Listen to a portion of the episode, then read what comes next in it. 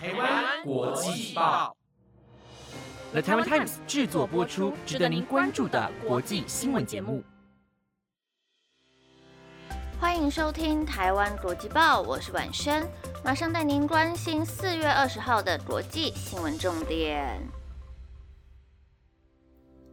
Hello，各位听众朋友，晚安。今天的新闻会告诉大家，中国及所罗门签订安全协议。各国有什么样的反应呢？以及上海力拼社会面清零，目前的状况如何？最后就是莫德纳研究出新的疫苗了。如果你对今天的新闻内容有兴趣的话，就继续听下去吧。新闻首先带您关心到，中国外交部长王毅近日飞往所罗门群岛签订安全合作框架协议。中国外交部发言人汪文斌在十九号的例行记者会上强调，这份协议的签署状况是公开、透明且开放、包容的，并不针对任何的第三方。所罗门群岛原为台湾的邦交国，二零一九年断交，转与中国建交。所罗门群岛三月时就曾经透露将与中国建立伙伴关系，以对抗安全威胁，并确保安全投资的环境。但当时被许多国家批评，这个举动将会破坏区域稳定，并飞往所罗门劝阻。当时所罗门还表示，将不会允许中国在所罗门群岛设立军事基地。而昨日，汪文斌证实已签订安全协议后，引发美国、澳洲、日本及纽西兰的担忧，担心中国势力将会深入南太平洋区域。美国白宫十九号也表示，已经派印太事务协调官康贝尔以及国务院亚洲事务高阶官员访问所罗门群岛，探究中所安全协议一事。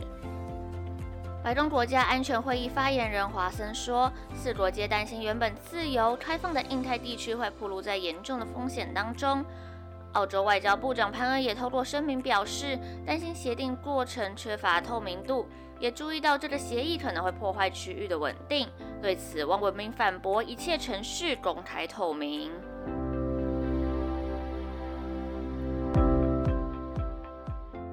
接下来带您关心日前中国上海疫情严峻，封城近一个月，传出许多民众不满的消息，而上海也力拼在二十号达成社会面清零。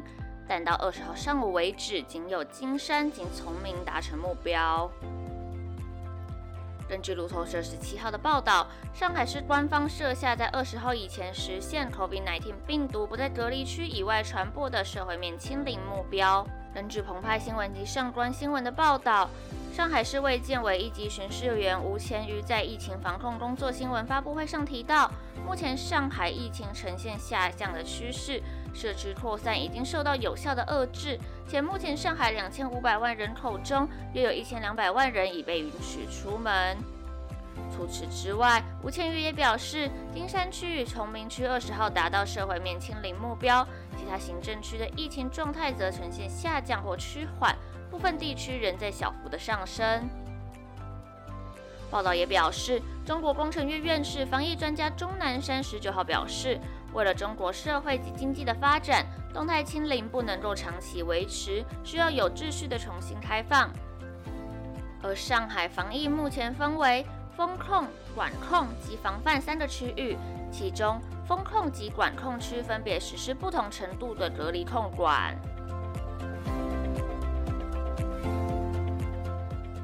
接下来带您关心到疫情消息。美国生技药厂莫德纳十九号发布声明表示，新研发的双价疫苗能够有效对抗变种病毒，且有更持久的保护力，比原始疫苗追加剂有更佳的免疫反应。根据路透社的报道，莫德纳指出，相较于目前正在使用的 COVID-19 原始疫苗追加剂，这支称为 mRNA。一二七三点二一一的双价疫苗能够产生高浓度的中和抗体，若当成追加剂使用，对抗奥密克戎变种有较佳的免疫效果。因为在接种这支双价疫苗一个月和六个月后，针对奥密克戎产生的中和抗体浓度更高，莫德纳认为这对双价疫苗的研究代表着好的迹象。但莫德纳研究人员米勒表示，目前仍不打算申请批准双价疫苗。但是会向美国食品及药物管理局呈报相关资料，为未来研究打下基础。接下来带您关心到阿富汗首都喀布尔西部的一所男子中学，十九号遭到炸弹袭击，造成至少四人死亡，十四人受伤。但是目前仍不知道犯案组织是谁，也不清楚犯案动机为何，死亡人数还有可能继续上升。阿富汗遭到塔利班夺城之后，至今已经将近一年的时间。他们宣称已经稳固地掌控国家，但多国的官员与分析家表示，好战分子卷土重来的风险仍在。综合法新社及路透社的报道，本次遭受炸弹攻击的男子中学位于阿富汗西部的达斯特巴奇地区，当地居民多为信奉伊斯兰教什叶派的哈扎拉族，而这个族群也正是伊斯兰教另一派逊尼派中积极团体的攻击目标，ISIS 也是其中之一。事件发生后，许多目击者将影片发布到社群媒体 Twitter 上。影片中可以看到遍地的血迹、沾血的教科书以及尸体跟残骸，画面触目惊心。根据目击者表示，当时正是上午的放学时间，许多学生从校门口走出，后来就发生爆炸了。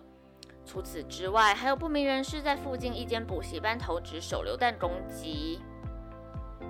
喀布尔警方发言人扎德兰在推特上写道：“这所中学的爆炸事件导致我们什叶派的弟兄伤亡，但目前仍不清楚犯案组织及犯案动机。”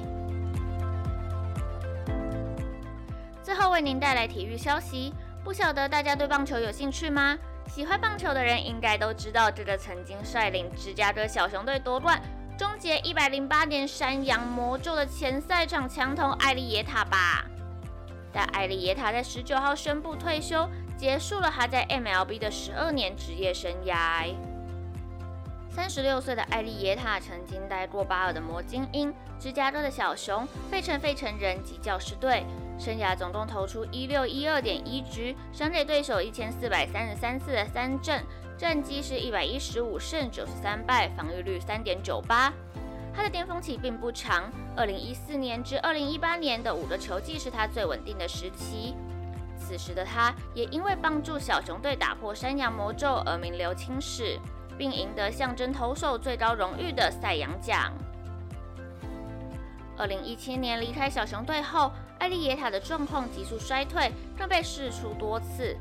二零二一年被教师队释出后，他至今还没有找到新的东家。十二日，他在喜剧体育广播节目《Pardon My Tate》宣布退役。他表示：“我还没有签下合约，但我退役了，是我离开棒球并把球衣交给别人的时候了。我的时候到了。”以上是今天的新闻内容。本节目由了台湾 Times 制作播出，感谢您的收听。